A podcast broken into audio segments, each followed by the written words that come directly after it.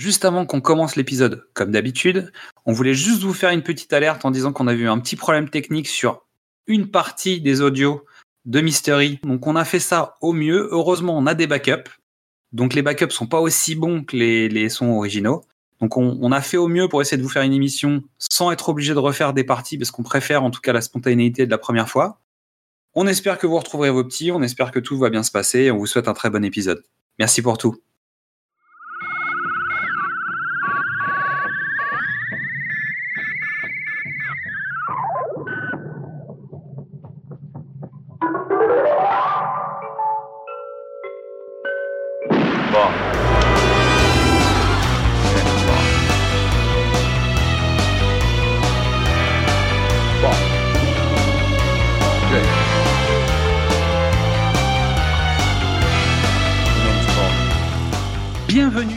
Qu'est-ce que c'est Bond?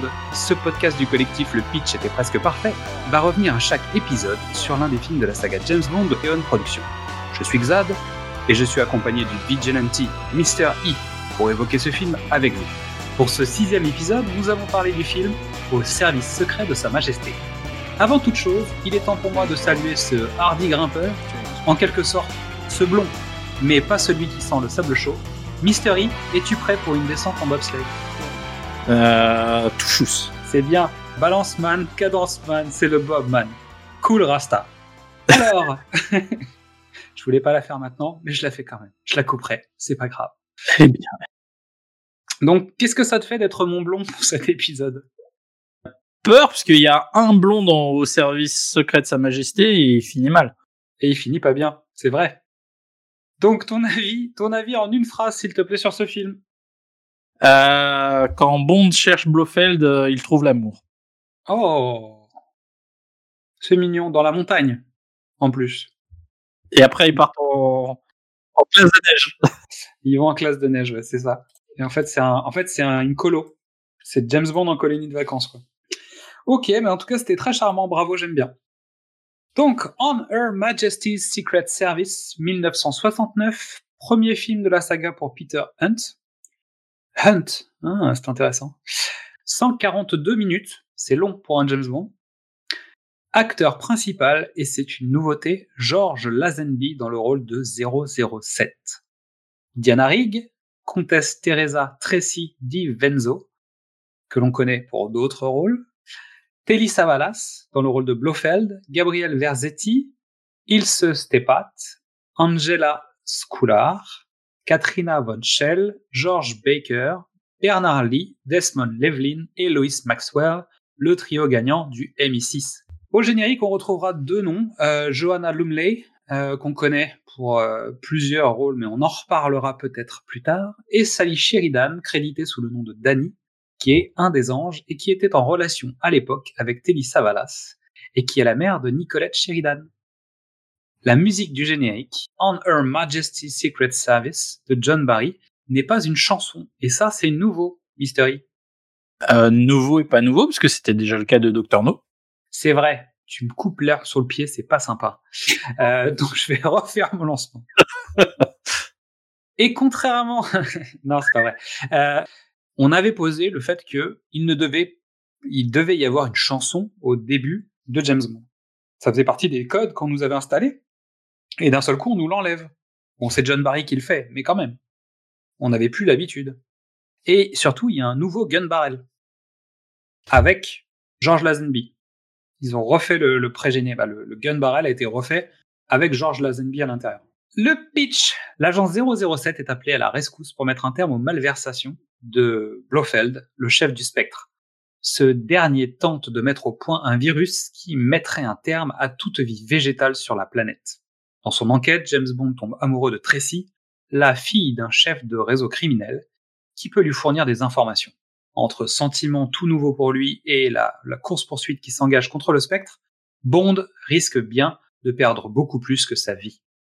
Alors les malversations, j'ai pas compris. Pas mal. J'ai pas compris. Donc un pitch un tout petit peu léger pour 142 minutes.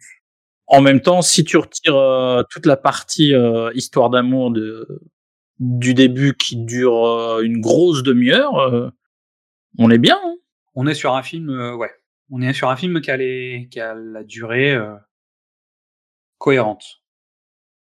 Non mais t'as raison, t'as raison. Écoutez-moi, vos paupières sont lourdes. Vous n'écoutez plus que ma voix. En même temps, c'est normal, c'est le principe du podcast. Maintenant, imaginez-vous avec une chemise à jabot ou une combinaison orange à fleurs violettes, à en faire pâlir une tenue disiguale et le papier peint de votre grand-mère. Nous sommes transportés en pleine année érotique avec la bande-annonce de James Bond et ses drôles, très drôles de dames.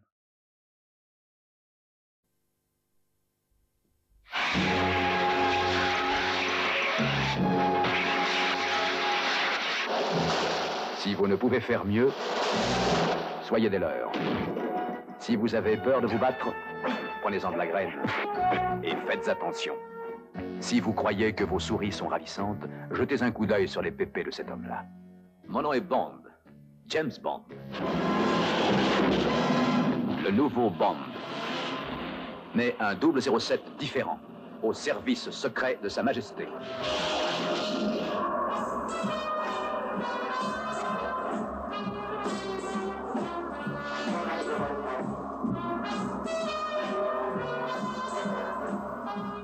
La nouvelle vedette, le différent Bond. Son nom, Lazenby. George Lazenby. Et il doit réussir. Une conquête de Bond différente des autres. Son nom, Rig. Diana Rig. Celle-ci a de la classe et du style.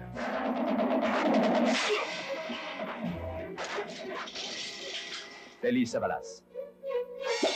Gabriel Ferzetti.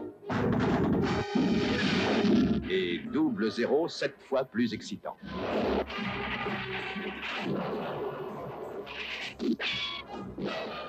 Si vous croyez connaître votre James Bond, vous faites fausse route. Celui-ci est très différent. C'est donc vrai alors? Laissez tout tomber, essayez et vous réussirez. Merveilleux est le mot de passe pour cet autre James Bond.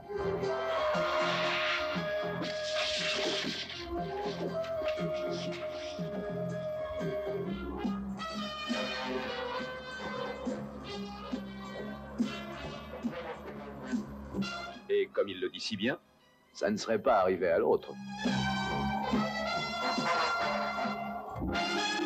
2 minutes 09 pour cette bande-annonce en français.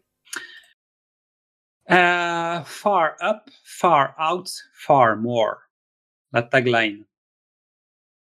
Plus haut, plus loin, plus fort, plus tout, plus tout. James Bond et plus. Euh, je crois qu'on avait déjà résumé le film à toujours plus, mais c'était euh, c'était Goldfinger déjà, non? Oui. Voilà. Bah là, c'est euh, toujours plus, plus.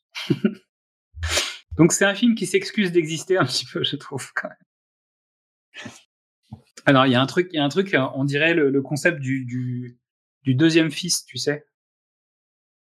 C'est le, le, le, second de la fratrie qui doit euh, exister avec l'aîné, le, quoi. Il y a un peu ce côté sur ce film. Donc nouveau gun barrel, nouvelle orchestration du générique. Une nouveauté, c'est que MQ et Money Penny ont plusieurs scènes dans le film. C'est-à-dire qu'en général, M et Q notamment, parce que Money Penny ça dépend, mais euh, M et Q jusqu'à maintenant on les a vus qu'une fois par film. Ah ouais. Et là ils reviennent. Et c'est assez marrant. Le film s'ouvre donc sur euh, une poursuite en voiture qui sera reprise quasiment dans les grandes lignes dans GoldenEye en hommage. Euh, dans Mission Impossible 2, dans, dans un peu tout. Alors, John Woo va en faire une licence poétique, puisqu'on a déjà utilisé ce terme, donc on va pouvoir le réutiliser. Euh, ce n'est pas une poursuite en voiture, c'est une danse. C'est vrai. Voilà. Donc, on peut dire qu'il s'en inspire, mais ça reste Mission Impossible vu par John Woo. Donc, résultat, on est plutôt sur de la danse. Donc, on évite de nous montrer le visage de Bond, le nouveau Bond, puisque Sean Connery nous a quittés euh, dans cette semaine. Cette semaine aussi. On peut pas le dire parce qu'on a déjà dit, ça veut dire qu'on enregistre deux cette semaine. C'est vrai. On enregistre deux cette semaine. Euh, disons que le montage en fait évite de montrer son visage puisqu'on veut camoufler le plus longtemps possible le fait que ce soit lui pour essayer de le mettre à un moment important, comme c'était un peu le cas déjà dans, dans Doctor No. Euh, là, je trouve que c'est pas des plus fins. Après, c'est mon point de vue. Je suis pas sûr qu'on soit d'accord avec Mystery sur ce coup, mais euh, je trouve qu'il y a pas mal de trucs qui sont un peu lourds euh, dans la mise en place de ce nouveau comédien. dans le fait de devoir quasiment s'excuser d'avoir remplacé le comédien et dire regardez on a mis quelqu'un qui est encore mieux que celui d'avant. Euh, je trouve qu'il y a pas mal de trucs qui sont un peu un peu lourds. Bah, Qui manquent en tout cas de finesse. c'est c'est la grande difficulté de remplacer un acteur euh, mythique parce que Sean Connery était mythique dès déjà en 69 et de de euh, obligé de justifier t'es d'où la, la présence des extraits des précédents films dans le générique de début d'où la pas, qui est pas du, du meilleur effet, je trouve. Alors là, pour le coup, on est quand même sur quelque chose de très, très, très bateau. Où en fait, justement, ils mettent que des extraits des autres films et il n'y a pas de réelle construction de générique comme on peut avoir jusqu'à maintenant. Euh, on avait dit que celui dont ne vit que deux fois était pas euh, grandiose, mais alors là, on est sur le niveau d'en dessous. parce que c'est des enjeux qui sont pas les mêmes. Tu t'es, tu places pas un film, tu places euh, tu places une continuité, donc c'est Et puis, il y a une volonté, une volonté de la production à l'origine de signer pour six films avec euh, Lazenby. Ouais. Donc, euh, ce qui ne se fera pas, hein, parce que plusieurs raisons, mais euh, toujours est-il que le, le- la suite est que bah, il faut il faut remplacer Sean Connery, il faut réussir à entre guillemets justifier son départ par euh, l'arrivée plus flamboyante de quelqu'un d'autre. Moi, je suis pas convaincu. Après, le, le comédien lui-même, le personnage, etc. C'est un style qui a rien à voir avec celui de Sean Connery. C'est différent, ça fonctionne par moments, ça fonctionne moins par d'autres, mais c'est potentiellement plutôt lié au film qu'au comédien. Mais je trouve que dans l'ensemble, pour moi, il y a, y, a y a des gros problèmes de montage, des gros problèmes d'étalonnage. Il y a pas mal de problèmes dans ce film. Et de, de mise en scène aussi. Moi pour me concentrer sur euh, George Lazenby, je trouve qu'il y a une grande injustice parce qu'on lui a, reproché à l'époque tout ce qui fait le succès de Daniel Craig aujourd'hui. Alors, est-ce que c'était une interprétation Est-ce que c'était trop en avance sur son époque Est-ce que c'était pas Et il y a, deux problèmes avec ce film qui sont un, euh, il est mal placé dans la production parce qu'en fait, la pré-production du film a pris beaucoup plus de temps, euh, notamment à cause des décors, et, et ils ont été obligés de décaler le tournage. Donc résultat, il y a déjà le fait que le tournage est arrivé plus tard que prévu, si j'ai bien compris ce que j'en ai lu dans les notes de production. Et surtout, en fait, dans la dans la trilogie Blofeld des romans, dont on a parlé déjà dans l'épisode précédent, euh, théoriquement, il est censé être avant on ne vit, on ne dit que deux fois. On ne vit que deux fois. Bah oui, mais qu'est-ce que tu veux Qu'est-ce que tu veux faire? Il y a pas de neige, il y a pas de neige. C'est ça. Mais donc résultat, en fait, on a un film qui est un peu déjà qui est un peu problématique lié à son histoire puisqu'il il s'imbrique pas dans le bon sens, donc ça va créer quand même pas mal de, de problématiques. On change de comédien et euh, on se retrouve surtout avec un bah devoir gérer un nouveau un nouveau film avec un personnage qui, pour le coup, a à mon avis certaines des meilleures scènes de Bond aussi. Oui. En tant que personnage euh, de fiction, je trouve que Lazenby a des scènes qui font partie des meilleures scènes de James Bond. Et en même temps, il y a des moments qui font partie des quasi pires scènes de James Bond en même temps. Et donc je pense que si je devais résumer ce film en un seul, une seule phrase, c'est euh, ne sait pas sur quel pied danser. Et surtout la prod, la production. Et surtout la production voulait un film beaucoup plus réaliste et beaucoup plus proche du roman. Donc en fait, ils effacent le côté un peu science-fiction euh, de James Bond avec les gadgets, etc. On est sur quelque chose de beaucoup plus terre à terre et beaucoup plus dans la physicalité. Donc euh, les, les, les combats euh, d'homme à homme sont beaucoup plus virils, beaucoup plus euh, beaucoup plus durs, durent plus longtemps même à l'image. Euh, Il y a plus de physicalité dans ce film. On est d'accord. Il y a quasiment pas de gadget.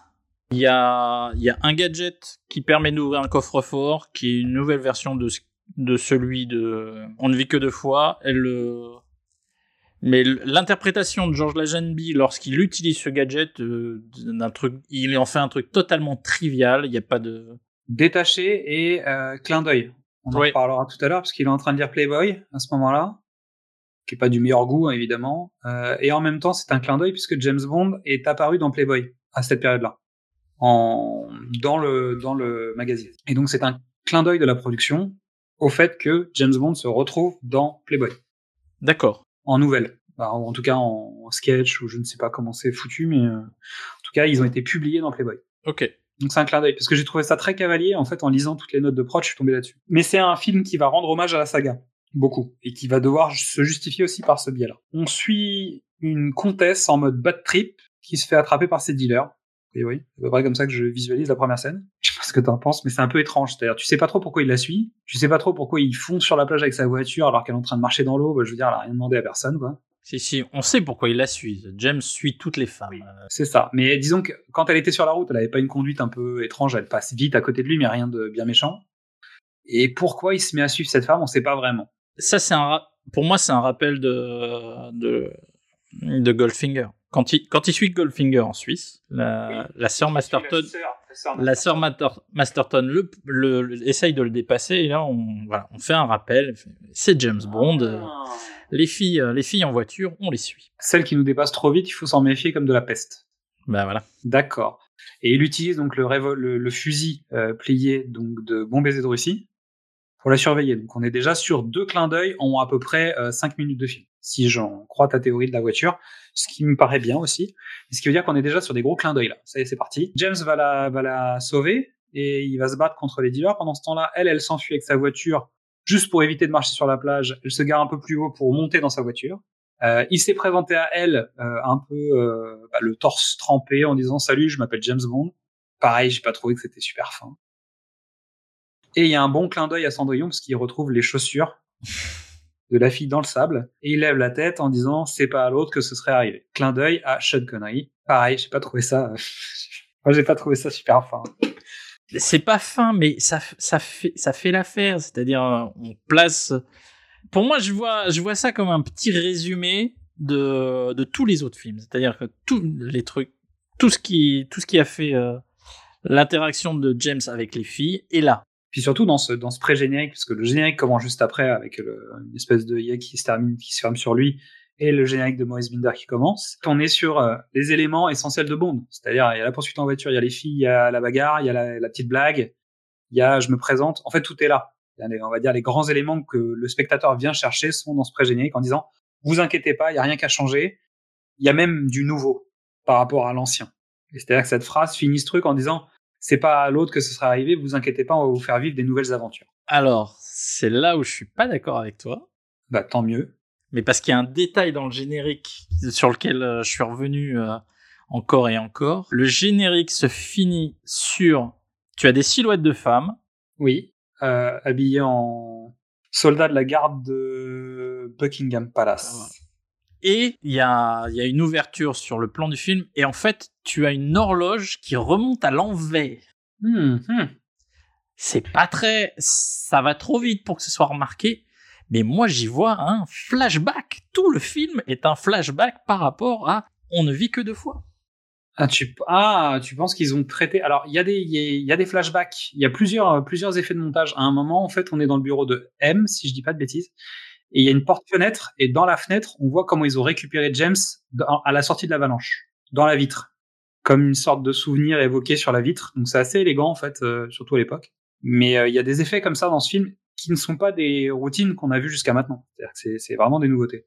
Et tu penses que cette horloge à l'envers serait une justification du fait que le livre euh, était avant? C'est C'est trop, c'est trop discret, je pense, pour le c'est spectateur. trop, mais, euh, c'est trop, dis- c'est trop discret, mais En tout cas, c'est, il y a une volonté de l'avoir mis là, quand même.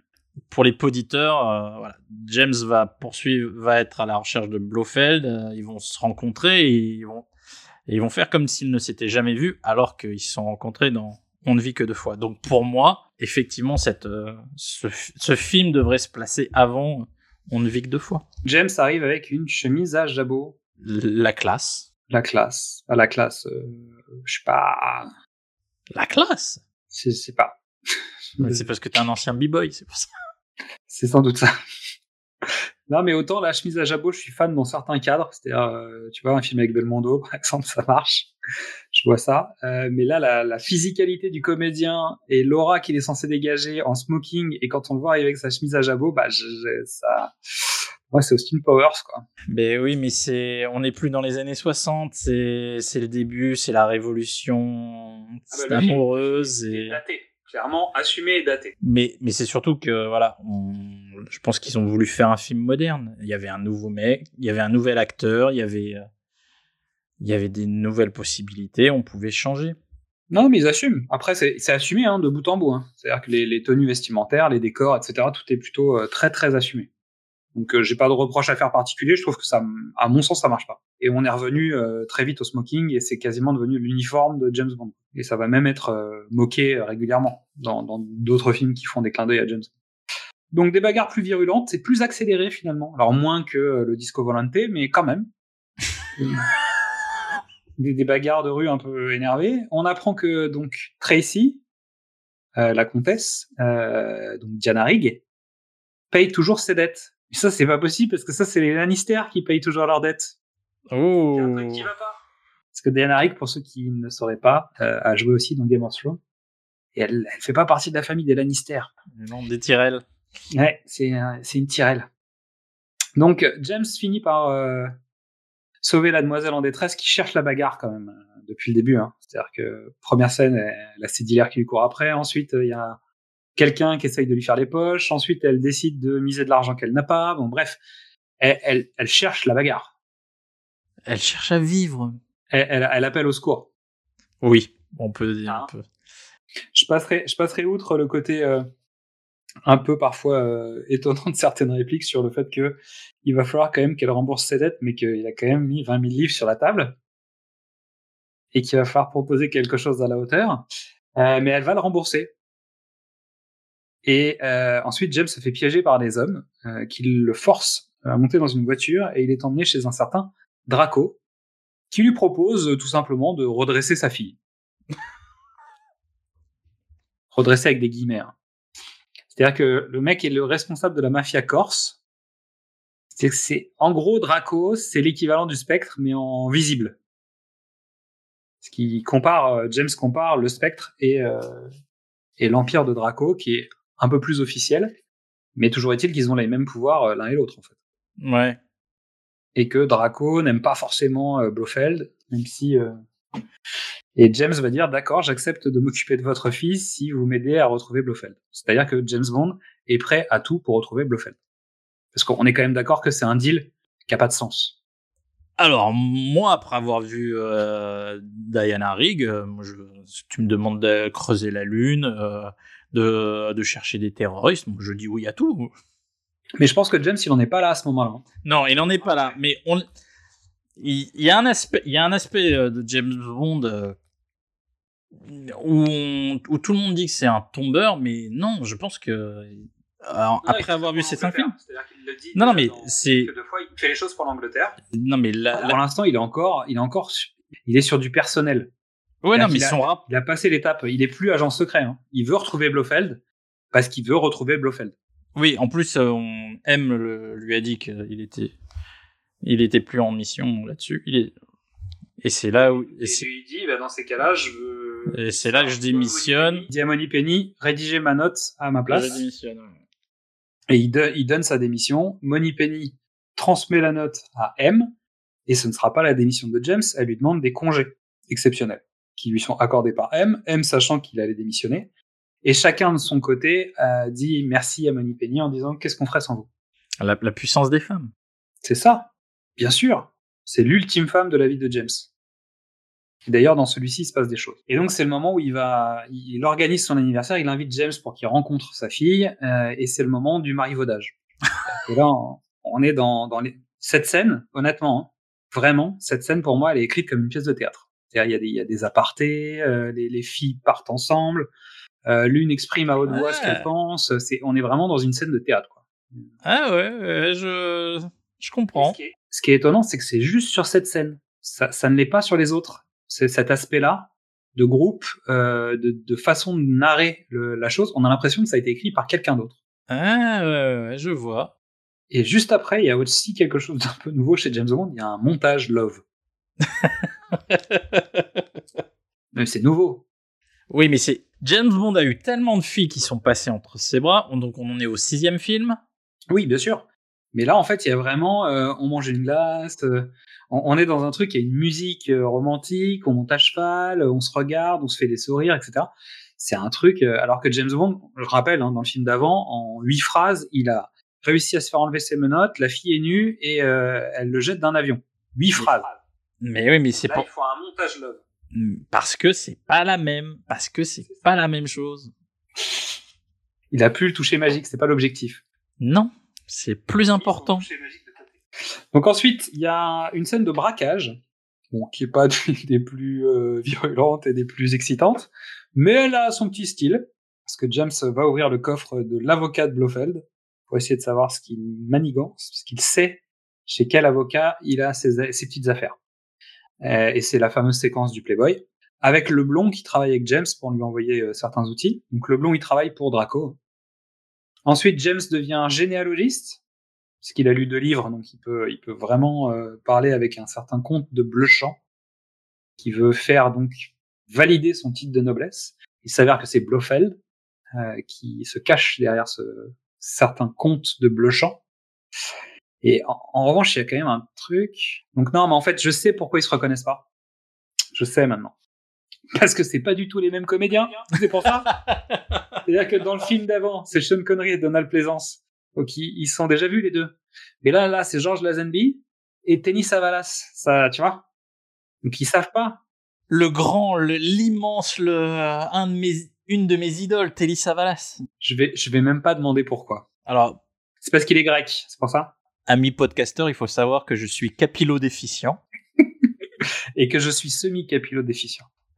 Et que Telly Savalas euh, était, avec Yul Brynner, euh, un des seuls modèles positifs avant, euh, avant Bruce Willis.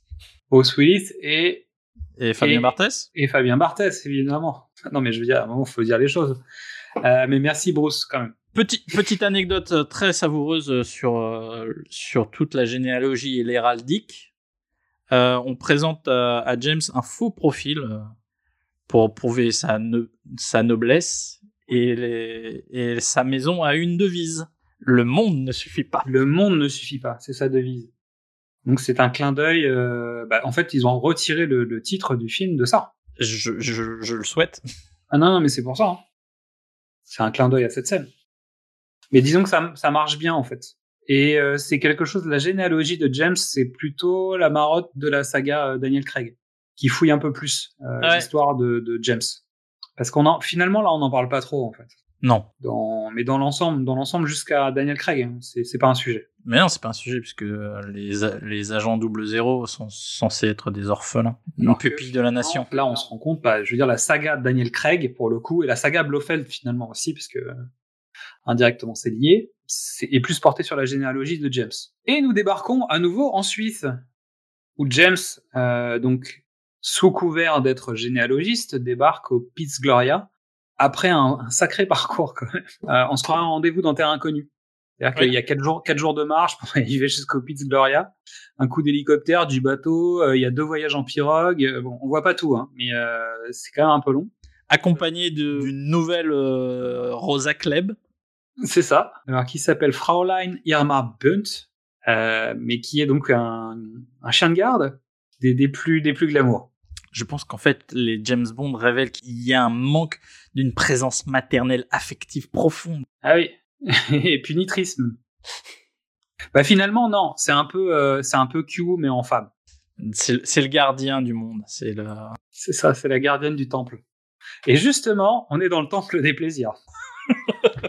Il euh, y a une faune très particulière au Piz Gloria. Donc, il y a des femmes euh, qui sont là pour guérir leur allergie, puisque le comte de Blechamp est spécialiste sur les allergies et il est capable, grâce à une technique spécifique, de corriger des allergies. Et donc là, on a, on a face à nous des femmes qui ont des allergies alimentaires et du plus fin. C'est-à-dire la femme noire est allergique aux bananes, la femme asiatique est allergique au riz, la femme indienne est allergique au pain quoi. On est bien. On est bien. Non, mais vous, vous, pensez que j'abuse, mais dans le générique de fin, elles ne sont même pas créditées. C'est-à-dire qu'il y a Ruby et Nancy qui sont des personnages avec qui James va avoir une relation euh, et des discussions. Ensuite, il y a la scandinave, l'anglaise, la jamaïcaine, la chinoise, l'indienne, l'américaine, l'irlandaise, l'israélienne, l'allemande et l'australienne. Elles n'ont pas autre caractéristique que leur origine ethnique. Voilà. Donc là, au moins, c'est clair, net et précis. On n'est pas là pour euh, créer des personnages. Quoi. On a des bons clichetons, de, de, on a des bons clichés, et c'est très bien. Et ça marche très bien comme ça. Parce que ça sous-tend une intrigue internationale, Xad. Mais oui, je comprends bien, Mystery, mais bon, ça justifie aussi les couleurs des vêtements, ce qui permet d'en mettre dans tous les sens, d'avoir plein de femmes avec plein de styles différents. Et pourquoi pas Je trouve ça euh, raisonnable. C'est vrai que c'est juste très, très, très, très, très limitant. Elles sont pleines de ressources quand même. Elles sont audacieuses. Ah, elles sont audacieuses. Entre l'une qui est capable de d'écrire le numéro de sa chambre au rouge à lèvres sous le kilt de James et l'autre qui est capable de venir débarquer dans sa chambre en disant Oh, bah, je me suis enfui de ma porte qui est scellée juste avec un, une, une lime à ongles, c'est plutôt pas mal. Alors que James a galéré euh, et on est passé par des techniques de MacGyver pour pouvoir sortir lui. C'est vrai. Mais d'ailleurs, on voit qu'il est ingénieux lui aussi. Je trouve que c'est pas mal, cette, cette séquence. Non, mais c'est un film particulier. Je veux dire, M est là. M n'est pas dans son rôle. Il n'y a pas de gadget. Il n'y a pas de. Il a pas de surenchère. euh, C'est. C'est un retour aux sources. C'est, plus sobre dans l'ensemble. C'est, il y a un face à face qui se prépare et c'est maintenant, c'est la rencontre avec Blochant.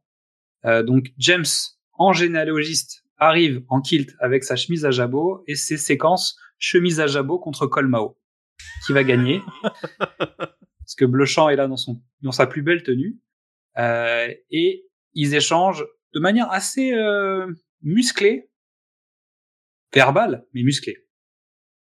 On sent que chacun tire sur son terrain et essaye de montrer à l'autre qui- qu'il est là. Et donc James finit par retourner dans sa chambre. Il y a la rencontre avec euh, la, la, la personne de la chambre numéro 8, où il découvre le traitement, qui s'avère être une sorte de, de traitement euh, d'hypnose et de lavage de cerveau. Ouais. Mais il ne sait pas encore de quoi il retourne. Il rentre dans sa chambre. Il y a une deuxième jeune femme qui est là. Pour l'Angleterre, James. Et le deuxième soir, il va essayer de répéter l'opération, mais cette fois-ci, il va tomber sur un os. Un gros os. Donc il va se faire, il va se faire assommer et il va se retrouver devant Blofeld qui va lui vanter les mérites de son super plan en disant écoutez monsieur Bond, un généalogiste n'essaye pas de sauter sur toutes les femmes qui l'entourent. Donc évidemment que vous étiez James Bond, on le sait. Et donc finalement Blofeld a créé une sorte d'armée de femmes robots. Ah Ah ah Tu t'y attendais pas à celle-là, hein? Ah elle est, elle est... Bon, elle est- c'est pas juste. Hein. Moi, j'y vois plutôt un, un Manchurian candidate, mais. Ah oui. Mais non, c'est des femmes robots. Voilà, j'ai décidé parce qu'elles ont euh, de Blofeld. Donc en fait, le principe est simple. Elles ont euh, toutes ces femmes la possibilité de diffuser son virus de manière complètement anodine. Et c'est très malin. Donc finalement, il, parfois c'est un peu alambiqué et ça l'est hein, sur le coup. Mais en revanche, il y a quelque chose qui est plutôt bien, c'est que euh, les plans de Blofeld en général, ils laissent pas indifférent. Je trouve que dans l'ensemble, ils bossent bien au spectre. On en parlait pour On ne vit que deux fois. Là, le rapport coût-énergie pour, les, pour le plan de spectre est beaucoup plus intéressant, beaucoup plus intelligent. T'envoies pas des trucs dans l'espace, c'est juste, hop, un petit virus, c'est pratique. Oui, mais pour ça, tu dois créer un laboratoire scientifique, devenir un expert euh, des allergies, faire venir des femmes du monde entier, créer une base en Suisse où tu peux aller euh, uniquement avec l'hélicoptère, plus le bateau, plus les deux jours de pirogue. Ça reste quand même un peu alambiqué, quoi. Ouais, ouais, ouais. Quand même. Mais, euh, donc, c'est juste que dans sa base, en fait, il y a un truc qu'ils ont oublié. Euh, c'est que, bah, en fait, ils n'ont pas prévu de prison dans cette phase. Ils enferment James dans la salle où il y a les mécanismes de, de remontée mécanique. C'est bizarre quand même. Et on a on n'a pas parlé du, du blond, le pauvre.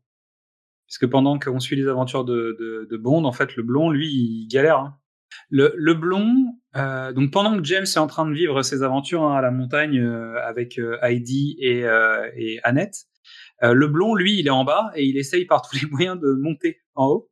Euh, et il va tout essayer jusqu'à le faire à la main en fait. C'est-à-dire qu'il va grimper jusqu'en haut pour finalement à peine être arrivé en haut, il se fait, il se fait gauler et puis il se fait tuer. Donc cet homme de Draco, en fait, il n'a pas servi à grand chose. C'est pour, c'est pour montrer le danger. Oui, et puis pour montrer que James n'arrive pas à passer les informations à l'extérieur. C'est-à-dire il est coincé avec Blofeld. Il peut pas redescendre. Il essaye à plusieurs reprises de dire j'aimerais bien redescendre pour euh, prendre une journée de repos. On le refuse sa journée de repos. Il doit travailler sur la généalogie. Il ne doit pas quitter cet endroit. Et j'ai noté quand même que Lazenby, avec son chapeau, ses lunettes et son manteau, me rappelle faussement Christopher Reeves dans son rôle de Clark Kent. Ça sert à rien. C'est juste posé comme ça. C'est juste, je- il y a un truc. C'est-à-dire, on a l'impression que bah, c'est son costume, quoi. C'est-à-dire que euh, James Bond est déguisé en journaliste. Donc c'est son côté Clark Kent. Je sais pas. Donc joyeux Noël et bonne fin de thérapie pour tout le monde. C'est enfin le moment d'arrêter de manger n'importe comment. Elles ont des petits cadeaux. On découvre vraiment quel est le déclencheur du plan de Blofeld. Euh, malheureusement, James est pris. Il est mis dans la pièce du mécanisme du téléphérique et il s'enfuit tout de suite. C'est-à-dire qu'on ferme la porte, il s'enfuit quasiment tout de suite. Il met un peu de temps, il essaye des choses, etc. Mais dès qu'il ferme la porte, il essaye quoi. Oui, bah, c'est normal. C'est la première chose que tu fais. Il y arrive pas particulièrement. Alors, je, je trouve, euh, je trouve plutôt intéressant l'idée que il, il s'échappe avec difficulté, Oui, et qu'il est en plus obligé de casser son pantalon. qu'il a pas de gadget pour lui sauver les fesses, il a rien. Il n'y a pas de MacGuffin, il n'y a pas de Deus Ex Machina là pour l'aider. Il est tout seul et il galère un peu. Mais dès qu'il Il y a un, il y a un Deus Ex Machina, mais c'est c'est une c'est une euh, c'est quoi la déclinaison féminin du de, de, de- Ah bah, y a- de y a- latin, y a pas- latin de déesse Ça vient, ça vient bientôt. ça vient bientôt. Euh, et dès qu'il arrive à s'enfuir, finalement, il revient. Juste pour réunir tous les éléments du plan. Bon, il se fait attraper, euh, il se fait repérer. Et donc là, on commence la séquence ski. C'est-à-dire que disons que ce serait une publicité pour tous les sports d'hiver. Bah, c'est maintenant. Et ça va durer jusqu'à quasiment la fin du film. Ouais ouais ouais. Jusqu'au mariage. On, est bon. Donc là, c'est parti pour une fuite à ski. James en mode freerider sur une superbe nuit américaine. Petit clin d'œil au podcast du même nom. Sur fond d'un cruise vidéo, au top. C'est-à-dire, on est au top, du top, du top, du top. C'est-à-dire, cette scène est, superbe, avec de belles idées. Euh, James euh, sur un ski, euh, James qui met son ski dans la tête d'un autre skieur. Il y a pas mal de choses dans cette scène. Et il arrive dans un village, et c'est là où il y a le Deus actuel Machina. 1h40 de film. On avait fini par oublier que Teresa existait quand même. Le, le retour le retour de Tracy de d'où de tu sais pas de pourquoi du comment mais Ça fait, ça fait surtout 50 minutes qu'on l'a pas vue. quasiment oui. Et en fait, euh, elle est juste là pour aucune raison. C'est-à-dire qu'elle est là parce qu'en fait, on lui a dit que cette- ce- cet endroit était sympa. Mais elle a rien à faire ici, en fait. Bah, c'est surtout, c'est surtout que son père a envoyé un, un homme de main qui a disparu, donc euh, elle, naturellement, en, tu vois, en opposition, En bonne- elle, En est, bonne fille qui écoute bien son papa, elle va exactement là. elle va là où on lui dit de pas y aller. C'est ça. Mais toujours est-il que bon, c'est un peu, euh, c'est c'est pas finaux quoi.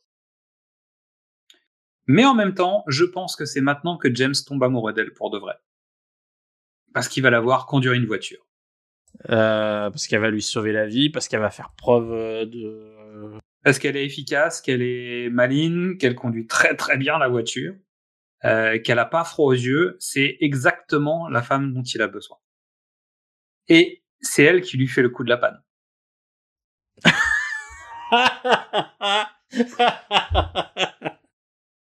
Je veux dire, soyons honnêtes, Mystery. une, femme, une femme qui te fait le coup de la panne. Je veux dire, il y a un moment, t'es obligé de la demander en mariage quand même. bah, c'est, c'est, c'est à chaque fois que j'ai demandé quelqu'un en mariage, c'est parce qu'elle m'avait fait le coup de la panne. Exactement, et que t'as- t'étais dans une grange. Et c'est bizarre parce que moi, à chaque fois que j'étais en panne, personne ne voulait m'épouser. Je- C'est bizarre, hein C'est pour ça que j'avais pas le permis. Euh, Donc, fin de parcours dans une grange, déclaration d'amour, nuit de folie, la totale. Mais Blofeld, tel le Terminator, les retrouve au petit matin. Et en fait, à peine ils sont rentrés dans la grange que les autres sont déjà à ski en train de repartir. Et c'est marrant parce que sur la temporalité de la poursuite, c'est-à-dire que Blofeld arrive, les autres sont déjà en train de skier, et en fait, une minute après, ils sont à deux mètres derrière eux, quoi. Donc, euh, on- ils doivent pas avoir les mêmes skis. Ils ont sans doute l'équipe de Blofeld a les skis qui courent vite. J'aime bien cette expression. Parce que vraiment, euh, je je vois pas. Sachant que les deux autres sont des skieurs émérites, hein, il n'y a pas de discussion. C'est-à-dire que sur la suite de la poursuite, on voit que c'est des assassins et l'un et l'autre sur des skis. Mais par contre, les hommes de Blofeld ont quand même réussi à les rattraper. Tu sais pas pourquoi. Pour l'action, évidemment, mais c'est vrai que c'est un peu too much. Et surtout, comment ils ont fait pour les retrouver dans cette grange, on n'en sait foutre rien.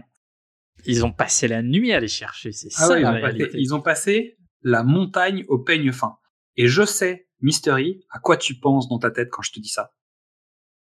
Absolument. Je sais que tu penses à des mecs avec des grands peignes fins en train de passer le désert au peigne fin. Et oui, ça c'est Max la menace qui me l'a appris, tu vois. Comme quoi, je connaissais pas, mais lui il m'a appris des trucs. Non, c'est pas, euh, pas Max. Bah si, si, c'est grâce à Max la menace. Après, euh, c'est la folle histoire de l'espace, mais c'est grâce à Max la menace que je sais ça. Et donc, je vois bien Blofeld passer le désert au peigne fin. Et ce qui est rigolo d'ailleurs, c'est que Blofeld, euh, contrairement aux autres films dans lesquels on l'a vu, est au cœur de l'action. Ouais. Et ça, pour le coup, c'est pas du tout le même personnage que Donald Pleasance, qui était quand même plutôt dans le mode fuite et pas dans le mode combattant. Et donc, c'est un autre traitement du personnage, je trouve. Après, il y a, il y a une réalité euh, évidente euh, cinématographique, c'est que tu mets, tu mets pas Donald Pleasance euh, à côté de Sean Connery, quoi. Euh, pourquoi il peut faire du kung-fu, non? Ça marche pas. Tandis que la Telly Savalas c'est un physique menaçant. C'est sûr. Non, non, mais bien sûr. Et c'est vrai que c'est drôle de voir ce personnage retravaillé de la sorte, parce qu'on est quand même sur un concept qui est plus celui qu'on avait eu l'habitude d'avoir dans les autres films. Et sachant qu'au début, on le voyait pas, il était caché derrière une vitre, assis, on a l'impression que c'est quand même la puissance du spectre dépendait aussi du numéro un. Et là, finalement, en fait, ce nouveau traitement apporte quelque chose d'intéressant au personnage de Blofeld, et en même temps, euh, apporte aussi une faiblesse au spectre. Le fait d'être interventionniste, bah, fait perdre un petit peu de poids à ce méchant. Et ben moi, je suis pas d'accord avec toi, parce que justement, depuis le début, je me L'épisode où on n'est pas d'accord. Depuis le début, je me plains d'un manque de, de confrontation entre euh, James et, et le méchant du film. Et là, enfin, pour la première fois, on a, ce qu'il nous faut là quand même. on a, on arrive au, au Avengers euh, Infinity Wars, Thanos débarque, euh, ça fait des, films et des films qu'on veut voir un combat entre le gentil et le méchant. Ça y est, on l'a. Blofeld, il est pas là pour déconner. À un moment, il arrive pas à rattraper euh, Tracy et James, donc il va faire un truc simple. Avec ses hommes au milieu, rien à cirer, il va provoquer une avalanche. Voilà. Résultat des courses, Tracy et James s'en sortent, tu sais pas comment. Mais Blofeld vient, kidnappe la fille et s'en va. Il tue pas James Bond, hein. Il kidnappe la fille. Alors qu'en fait, il tue James Bond, c'est fini. Non, c'est pas fini. Bah si, parce qu'en fait, le seul qui sait comment désamorcer le plan, c'est James. Donc il kidnappe la fille pour faire que James ne bouge pas. Mais Hmm, pourquoi? Parce que c'était. Merci. Non, non, mais moi, moi, j'ai une théorie. C'est euh, depuis depuis Goldfinger, euh, la première version de de Blofeld, etc. Tout le monde veut prouver sa supériorité face à James Bond. Oui. Non mais je suis d'accord. hein. C'est encore une question d'ego. C'est une question d'ego. Le, C'est lui montrer qu'il est plus fort. le, le tuer, c'est c'est avouer sa faiblesse. C'est totalement bidon, hein, on est d'accord. C'est juste pour euh, pouvoir faire d'autres. Non non mais ça, non non mais ça marche, ça marche. C'est-à-dire que ça va avec le personnage. S'il lui raconte son plan, en fait le fa- la fameuse, euh, le fameux gimmick de euh, le méchant raconte toujours son plan. euh, finalement tue pas le, le- gentil, c'est parce qu'en fait James Bond met à mal le spectre depuis, on a dit quatre films déjà. Euh, parce qu'on est au sixième, donc c'est ça. Il y en a pas eu, ouais, quatre films qui les met à mal. Donc c'est le cinquième. Et donc il y a un moment, euh, Blofeld qui est quand même un personnage avec beaucoup d'ego et ça a été vu déjà et c'est sûr que c'est le cas, veut assumer son rôle de plus intelligent, plus fort et finalement meilleur que James Bond. Et donc le fait de le laisser en vie et de kidnapper la fille, c'est juste de lui dire regarde, tu ne sers à rien et tu ne pourras rien faire parce que je te contrôle. Attention, thérapie de boulevard. Parlez-moi. Et donc le chantage va fonctionner, mais c'est sans compter Draco et ses hommes, puisque en fait, M annonce à James que le gouvernement a décidé de payer la rançon, et que Tracy peut y passer, euh, puisque c'est un dommage collatéral. Et ça, James, ça va pas lui plaire. Donc il va appeler Draco, qui va venir avec ses hommes, et ils vont faire une petite Apocalypse Now avant l'heure. Une scène très longue d'hélicoptère quand même. C'est-à-dire que ça discute beaucoup dans l'hélicoptère parce que euh, tout le monde leur dit mais qu'est-ce que vous faites là? Vous devez pas être là. Et ça, dure des plombes. Et tu sais pas pourquoi. Bah, c'est, c'est très long. Ils sont payés un plan d'hélicoptère, euh, un beau plan d'hélicoptère, ils en profitent. Mais à nouveau, c'est un plan un peu trop long euh, à mon goût. Ah, moi, ça, ça, ça passait, parce qu'on on est entre chien et loup. Euh, ça prépare. euh, c'est aussi une question de, de dynamisme. Tu viens, tu viens de sortir d'une grosse scène euh, d'action Ah ouais. avec la descente en ski, donc faut redescendre un peu pour préparer le spectateur au final. Donc, Mais je pense qu'il manque Wagner. C'est ça en fait. Je pense que ça doit être ça mon problème, manque Wagner. Euh, donc résultat, les hommes de Draco prennent euh, d'assaut donc la base euh, de, de Blofeld, leur mettent une sacrée dérouillée quand même. Pendant ce temps-là, Tracy essaye de s'enfuir, mais finalement, elle est rattrapée, mais finalement, elle arrive à s'enfuir quand même. Mais c'est pas James qui la délivre. Elle s'organise toute seule.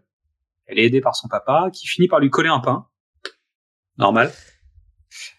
C'est ça. Euh, je vais pas finir cette phrase. non. Euh, et James pourchasse Blofeld, euh, réussit à prendre quelques photos des, des femmes qui sont cachées euh, ça et là, et euh, Blofeld s'enfuit. Juste au moment où la base explose, et finalement commence la fameuse poursuite en bobsleigh entre James et euh, Blofeld, qui va durer quand même trois minutes de course-poursuite en bobsleigh à se mettre sur la tronche quand même euh, pour essayer de s'arrêter l'un l'autre, empêcher l'autre, un coup de grenade, etc un peu comme dans Opération Tonnerre, ils ont quand même cherché tout ce qui était possible de faire sur un bobsleigh à deux. Ah mais ils ont ils ont cherché tout ce qui était possible de faire euh, en Suisse. Chaque chaque film de James Bond s'attache à, un, à un endroit. Euh, dans À Goldfinger, endroit, Il y, a- il y a un élément naturel. dans Goldfinger, on avait on avait la Suisse en été, là on a la Suisse en hiver. Il manque plus que la raclette quoi Ouais, et les marmottes. Et les marmottes. Donc séquence en bobsleigh qui finit par euh, Blofeld accroché dans un arbre. Et, et James euh, qui qui ne l'arrête pas. Non, bah qui se prend le mur surtout. Ouais, mais je veux dire, tu, tu, tu, tu te prends le mur, on est d'accord. Tu fais ça. Non, non, il l'arrête pas. Mais on le sait pas tout de suite. On change de scène. La petite histoire de cette scène, c'est que normalement, cette scène-là, le mariage de James, devait arriver en pré-générique du prochain film. Ah C'est pour ça que ça arrive si tard dans le film. C'est- En fait, on est à 2h16 sur 2h22 générique inclus. Et en fait, c'est le mariage de James avec Tracy. Donc une ambiance qui est un peu particulière parce que c'est MI6 versus la mafia corse. un peu étrange comme mariage. Avec des beaux moments, je trouve. Des moments très touchants, notamment le lancer de chapeau en guise de bouquet à la mariée, reçu par Moni Penny. Je trouve que cette scène, euh, bah, je trouve que c'est très beau. Ouais. C'est triste aussi. C'est très triste, mais c'est très beau. Et euh, James part avec sa femme. Il s'arrête sur le chemin en disant je t'ai pas offert de fleurs. Il essaye de récupérer les fleurs qui sont sur la voiture. Et à ce moment-là, une voiture arrive, conduite par Fraulein, avec Blofeld et une Minerve et sa femme de main qui rafale la voiture et tue Tracy. 2h20 minutes. Il reste 2 minutes de film.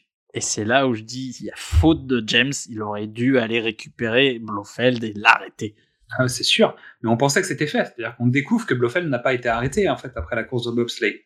Et t'imagines que théoriquement, si Lazenby avait re-signé pour d'autres films, on aurait eu ça en pré-générique du suivant. Putain. C'est-à-dire que ça aurait été impressionnant. C'est-à-dire qu'on finissait à nouveau sur une fin euh, type, ça y est, euh, fin de film, euh, générique, euh, Blofeld est arrêté. Peut-être le mariage d'ailleurs, je suis pas sûr. hein. Je pense que le pré-générique aurait peut-être été juste la mort de Tracy, peut-être. Euh, Et on aurait peut-être eu quand même le mariage de James dans, dans, dans ce film. Mais toujours est-il que c'est un peu... euh, Et, et je trouve que la scène, euh, parce qu'il y a un policier qui arrive en moto et qui accoste la voiture et James lui parle tout en parlant à Tracy en la tenant dans ses bras, etc. Et je trouve que cette scène est d'une pureté qui, pour moi, sauve tout ce que, toutes les maladresses de, du film. Je trouve que cette scène est magnifique. Ouais. Et tout, tout ce que j'ai pas aimé à l'intérieur s'estompe à cet instant-là, parce que je trouve que cette scène est juste, et en français et en anglais. J'ai vu les deux, pour me dire, bah, c'est peut-être la version française qui fait le job. euh. Ben non, en fait, la scène, elle est juste, juste. Et je trouve qu'elle est bien. Elle a été refaite parce que ce que j'ai lu en fait sur les notes, c'est que Lazenby a pleuré la première fois. Et le Ah. réalisateur a dit hors de question, James Bond ne pleure pas. Et ils ont refait la scène. Donc je trouve que c'est en fait cette scène pour moi sauve le film vraiment. Bah c'est c'est le, le- cette histoire, le seul mariage, la seule femme qui a compté, c'est euh, jusqu'à jusqu'à Daniel Craig évidemment. C'est euh, C'est Money Penny. non non mais cette, cette histoire d'amour, ce mariage, Oui, bien sûr. c'est Non, non, mais c'est vraiment C'est ce qui un- dénote. quelque chose de beau et de fort. Donc trois moments à noter dans ce film. Mystery. Pour moi, euh, sans ordre particulier, l'évasion de James, qui euh, vraiment, je, je trouve ça, ça galère, c'est pas, c'est compliqué, ça marche pas, euh, mais euh, voilà, il, il arrive à se débrouiller tout seul et et on passe à nouveau dans dans dans une ville avec euh, sa version euh, carnaval, euh, sa fête. C'est c'est un truc que j'aime bien. Le fait que Tracy affronte Blofeld par elle-même, même pas peur. Ah ouais, c'est c'est la femme de James Bond. Je veux dire, il y a pas de discussion. Elle est, elle est non, c'est même non, c'est Tracy, c'est pas la femme de James Bond, c'est Tracy par elle-même, toute seule, comme non, une. Non, ce que je veux dire par là, c'est que c'est typiquement la, la, femme qu'il lui faut. Elle est capable de, de, de, de, rivaliser avec certaines des techniques du MI6. Euh, elle essaye de rouler Blofeld, ça marche. Non, elle est, elle est forte. C'est une vraie femme forte. Après, il faut, dans l'imaginaire collectif, euh, voilà, quand tu as Madame Pell euh, dans un film, et, les spectateurs l'ont vu euh, mettre des raclés à un grand nombre de, de bad guys, c'est facile de, de, le vendre. C'est sûr. Et puis, et puis, bah, la troisième scène, c'est c'est l'attaque, quoi, qui cinématographiquement qui est magnifique, quoi. Non, c'est pas mal. Il y a des hélicoptères en vol stationnaire. Euh, il y a un James qui glisse sur la glace, ce qui sera repris aussi dans GoldenEye, si je dis pas de bêtises. Il y a une séquence comme ça où, euh, oui, où Pierce Brosnan glisse sur la glace, tu sais, pour tirer sur les ennemis. Oui. Et là, en fait, la Zenby fait ça déjà. Donc euh, non, non, c'est une belle scène. C'est bien fait, c'est bien, c'est bien réalisé. À nouveau, il y a des problèmes au montage. À nouveau, il y a des problèmes de lumière, d'étalonnage, etc. Techniquement, en tout cas, il y, a des, trucs qui sont un peu à la ramasse. Des accélérés, des choses comme ça. Euh, faut quand même reconnaître que la Zenby, il est pas comédien, en fait. Et je pense que ça a dû jouer quand même sur, parce que je, je tacle la technique, mais il y a peut-être un comédien principal qui est pas comédien. Donc, euh, ça doit jouer quand même. Hein. il joue comme il joue, c'est pas. Ouais, mais il est, en tout cas, dans sa physicalité, il est plutôt juste c'est, j'imagine que c'est le meilleur du film. Donc ça se trouve, il y a eu beaucoup, beaucoup de plans. Donc ça te donne la justesse. Je vois ce que tu veux dire. Donc je sais pas. Voilà, je, je suis pas suffisamment connaisseur pour aller plus loin, mais euh, en tout cas, je pense qu'il y, y a, un peu de ça. Moi, je l'ai dit sur mes trois moments. J'ai la scène de fin, évidemment. Euh, j'ai les scènes de ski, parce que je trouve que dans l'ensemble, je rigolais tout à l'heure en parlant des incrustes en vidéo, etc., etc. Mais je trouve que dans l'ensemble, il y a, y a une variété, il y a des beaux plans. Euh, il y a du beau ski, c'est-à-dire on voit des gens faire euh, des choses pas mal. C'est créatif. Le bobsleigh, c'est pareil, c'est assez créatif. Et le dernier point pour moi, c'est le dîner de la bienséance et du bon goût ethnique et genré. si je devais le noter euh, comme un comme un événement de 2020, c'est comme ça que je l'appellerais. Euh, donc c'est le dîner avec toutes ces femmes où, euh, où James passe les, les, femmes en revue, mais juste parce que c'est pas c'est pas de très bon goût quoi. Donc, mon avis en une phrase, dresse et tendresse. Le plus dur des James Bond et à plus d'un égard. Petit chiffre, parce que j'aime bien ce, truc. On va parler du bobsleigh. Le bobsleigh le plus rapide du monde a été chronométré à un peu plus de 150 km heure, soit 2,5 km à la minute. D'accord? Sachant que la poursuite entre James Bond et Blofeld dure quasiment 3 minutes, même si le bobsleigh va à 80 km heure, ça nous fait quand même une piste d'au moins 4 km. Je pense qu'il y a quelque chose qui va pas, puisqu'une piste officielle de bobsleigh fait entre 1,2 et 1,3 km. Donc il va falloir m'expliquer où vous avez été faire votre scène, les gars. C'est parce qu'elle a été designée par la même personne qui a fait la piste d'atterrissage dans les Fast and Furious. C'est ça, exactement. Donc voilà, c'était juste la petite blague euh, clin d'œil euh, à l'histoire du, du, du bobsleigh. Et je pense que le bobsleigh, en tout cas, on nous le vend à plus de 80 km heure, c'est une certitude, sauf si euh, ça expliquerait pourquoi Blofeld n'est pas mort. Parce que si on est à plus de 100 km heure et qu'on s'arrête net dans un arbre, euh, la Minerve, elle servira pas à grand chose. Non. Normalement, elle recolle les morceaux au pire. c'est la mort vous va si bien, quoi. On n'est pas du tout dans un concept où le mec peut se balader en voiture euh, quelques jours après, quoi. Donc bon, on va laisser passer cette scène, elle était sympa, mais je préfère Rasta Rocket quand même. si euh, j'en crois ce que j'ai trouvé comme information, George Lazenby aurait refusé la suite, soit parce qu'il ne se sentait pas à la hauteur du rôle, et ça c'est un c'est un récurrent, c'est-à-dire que quand on regarde tous les comédiens et on en parlera peut-être dans un dans un contexte euh, prochain, tous les comédiens qui ont passé les castings, qui ont refusé le rôle quand on leur a proposé, c'est souvent pour des raisons de bah, d'image, de se faire coincer dans un rôle ou de se retrouver, euh, bah, de pas se sentir au niveau. parce que ça doit être compliqué de passer derrière Sean Connery quand même. Mhm. Et une autre rumeur dit que c'est son agent qui lui a déconseillé, pensant que la, la franchise allait euh, péricliter. Euh, J'ai lu à cause de, de des hippies. Ah, d'accord. Après, je sais pas si tout est vrai. Euh, Sean Connery, quant à lui, il a plutôt décidé d'abandonner le rôle parce qu'il était un peu lassé des scénarios un peu répétitifs, du manque de développement de son personnage, et surtout, il commençait à être vraiment coincé euh, dans le rôle de Bond. Donc, il revient pour Les Diamants sont éternels pour un cachet d'un million, qui est quand même euh, énorme pour l'époque, et il refusera de rester pour 5 millions. Son dernier, ce sera Les Diamants sont éternels. Il y retourne plus tard, hein, puisqu'on en a déjà parlé, il revient dans Jamais plus jamais. Gros, gros cachet, euh, clin d'œil et euh, envie de, de faire la nique à Eon Productions, sans doute, un peu. En tout cas, il affirme également qu'il se soucie de l'avenir du personnage et de la franchise, et que tous les films avaient pour lui un point positif. A priori, c'est son truc.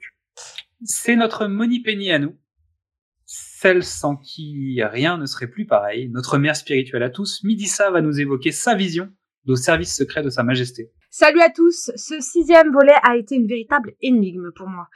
Au-delà d'être une arnaque. Autant j'ai des incompréhensions, autant ces films sont vraiment incompréhensibles. Bleuchamp est en fait Blofeld, qui est en fait numéro un du spectre. Mais le numéro un de ce film n'est pas le même que le numéro un du film précédent. En plus, il dit pas clairement qui il est, c'est JB qui l'appelle par son vrai nom après que Blofeld l'ait démasqué. Mais comment voulez-vous que je prépare mes chroniques dans ces conditions? Mais c'est important la cohérence pour comprendre la saga. Sinon, j'ai adoré ce volet. hein. C'était, c'était une première. JB qui tombe amoureux euh, de l'offre du père de Tracy. Euh, et de Tracy aussi, j'imagine. Mais c'est pas étonnant puisque c'est une tête brûlée qui adore les emmerdes. C'est aussi une guerrière, une guerrière qui se démène pour aider JB à échapper à la bande de fous suisses. Et elle encaisse les, des vraies droites de son père, comme personne. Et elle aura le mérite d'avoir été la seule véritable épouse de James Bond. Pendant plus de 4 minutes à l'écran, ce qui lui coûtera la vie. JB qui se marie et devient veuf. Et quand ça arrive, il faut que ce soit un imposteur. Mais je suis d'accord avec lui. Tout ça, ça n'est jamais arrivé à l'autre. À croire que quand il a lu le scénario, il a dit Holy girl, c'est chaud. hein. Frapper une femme, ok. Violer une femme, passe encore. Mais en épouser une, vous allez trop loin, les gars. Faut le voir, le mariage portugais aux allures de festival bolivien. Fallait s'y attendre vu la demande en mariage la plus éclatée au sol du millénaire. Peu importe qui incarne JB, Monet Penny n'y voit que du feu. Vous êtes toujours le même. Elle aussi, c'est une baratineuse. Elle sait, elle s'est rendue compte, mais elle s'en fout, vrai ou faux JB, elle veut se torcher au JB. Mais elle a pas tort. JB, c'est le JB sexy, british, gentleman et pervers sur les bords, qui gifle sa future épouse, qui a un carnet de rendez-vous bouqué avec une femme de l'heure à qui il sort le même, les mêmes baratons. Mais cette scène finale, ça, ça n'est jamais arrivé à l'autre. Bravo Midissa, comme un grand coup de chapeau lancé sur un porte-manteau. On se retrouve la prochaine fois et on parlera des diamants sont éternels et je suis sûr que tu seras tout à fait inspiré par le sujet. Je me doute que pour vous, il est temps de traiter nos vilaines allergies, de découvrir tous nos petits secrets. Chère poditrice, chers poditeurs, il est temps d'évoquer un sujet lié à James Bond. Comme le personnage de Ian Fleming est devenu un phénomène de société, son impact dépasse les films et romans. Et nous allons donc tirer un sujet au chapeau et voir si nous sommes des pros de l'impro. C'est à toi, Mystérie. Non, non, attends un instant. Non, tu vas croire, tu vas croire que je t'en veux et que je te prépare un coup du chapeau.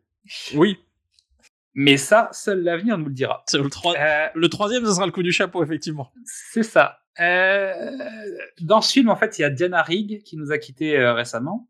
Euh, Diana, Diana Rigg de Game of Thrones, mais aussi la Diana Rigg des Avengers. Non, pas les mecs en combinaison. Non, non, le mec en costume avec le chapeau melon et ses bottes de cuir. Bah, enfin, ses bottes de cuir, là, elle. Mais dans ce film, il y a aussi une autre actrice absolument fabuleuse, la volcanique tante Emma. Mais si, tu sais, euh, celle qui a presque le nom de, du fils de la famille Adams, là. Bah, je veux bien sûr parler de Purday, interprété par Johanna Lumley. Ouais. Et je me dis que ce serait peut-être le bon moment de parler de chapeau melon et bottes de cuir. Voilà. Que dire? C'est quand même, c'est quand même le film Chapeau melon et bottes de cuir par excellence. La- la c'est la curiosité, euh, enfin, c'est la- c'est l'anecdote. La présence de Joanna Lumley euh, au casting est une anecdote, mais oui. Euh, Et la présence de Sean Connery dans la saga James Bond est aussi une anecdote qui va faire partie de la saga Chapeau melon et bottes de cuir. Parce qu'en 98, à l'écran, il y a Ralph Fiennes d'un côté et il y a Sean Connery de l'autre. Oh là là. Deux personnes qui vont faire partie de l'univers de James Bond. Oh là là. Et Oh elle est là là là là. Elle, elle est bien. Elle, je l'avais pas du tout vu venir en plus. Elle est terrible. Sachant que Ralph Fiennes avait essayé d'être James Bond. Ralph Fiennes a- aurait dû il a- être James Bond. Il n'a pas été pris, mais je trouve que c'est un M extraordinaire. Alors, c'est compliqué. Il passe après deux grands M. Ouais. J'ai Mais- l'impression qu'on fait une pub pour McDonald's. Non, non, mais c'est- Bon, attends. Donc, il- Patrick McNee. Patrick McNee dans le rôle de John Steed qui incarnera un autre agent secret mythique, et lui sur petit écran. Et il est entouré de femmes magnifiques, et ah, je dois avouer que Diana Rigg quand même. Mais j'aime bien Pearl Day en fait. J'aime bien les New Avengers, malgré tout. Je sais que c'est pas de bon ton de dire ça. Mais Alors, le- c'est pas le même, c'est pas du tout le même univers. c'est pas le même univers, c'est pas les mêmes moyens, c'est pas les mêmes envies, c'est pas les mêmes histoires. Euh, mais le- pour chapeau melon et bottes de cuir euh, version euh, Diana Rigg, il y a une euh, il y a une écriture, il y a du des sous-entendus euh, tellement parfaits, une, une alchimie entre tellement parfaite. Il y a une euh, il y a une une mise en scène de l'économie de moyens parce qu'ils avaient pas ils avaient pas d'argent qui fait qui donne un aspect tellement bizarre euh, à cette série. Et moins que le prisonnier. Parce qu'on on blague régulièrement avec le prisonnier, mais euh, c'est une série qui est très intéressante, mais qui a choisi une autre voie. Les Avengers, il y a une direction, euh, chapeau melon et bottes de cuir, il y a une direction artistique hyper intéressante, très inspirée de, de la mode euh, du moment par les mods. Il y a pas de moyens, donc il y a jamais de figurants. Ça fait toujours déshabillé, mais en même temps, c'est le style. Mais c'est le Et style. personne personne n'a jamais retenté ça, en fait.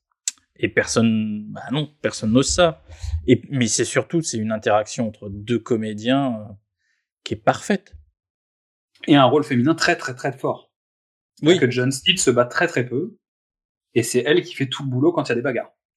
Donc c'est un nouveau, c'est un nouveau ton aussi, même dans une série, ou en tout cas dans un, dans un binôme. Contrairement à Joanna Lumley qui, elle, arrive euh, bien plus tard. Il y a Ouais. plus de bagarres.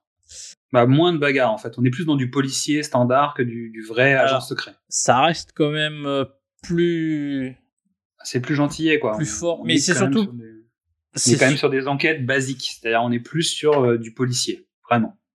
non, et puis c'est surtout qu'ils ont, ils, ils ont un troisième agent avec eux qui, Oui. qui prend le relais, quoi.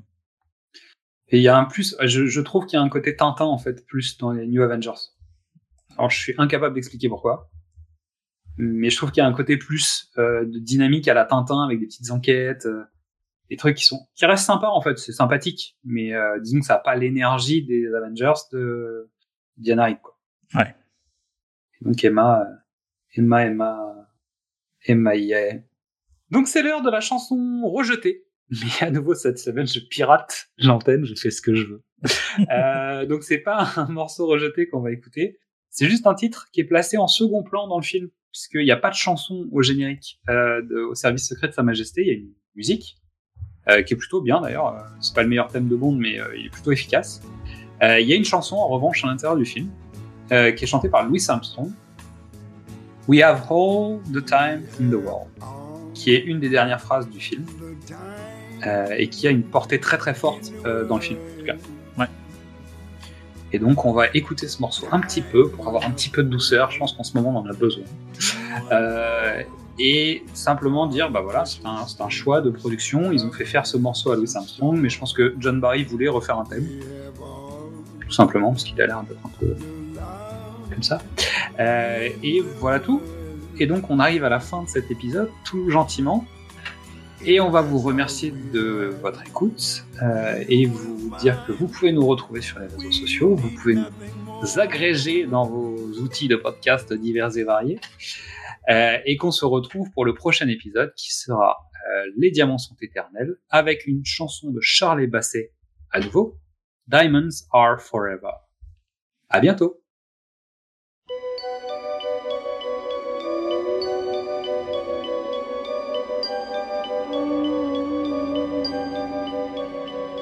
Diamonds are forever.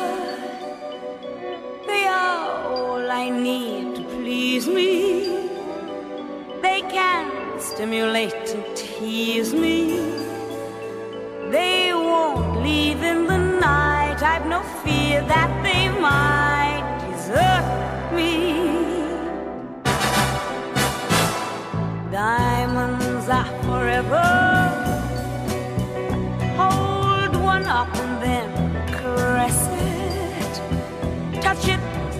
African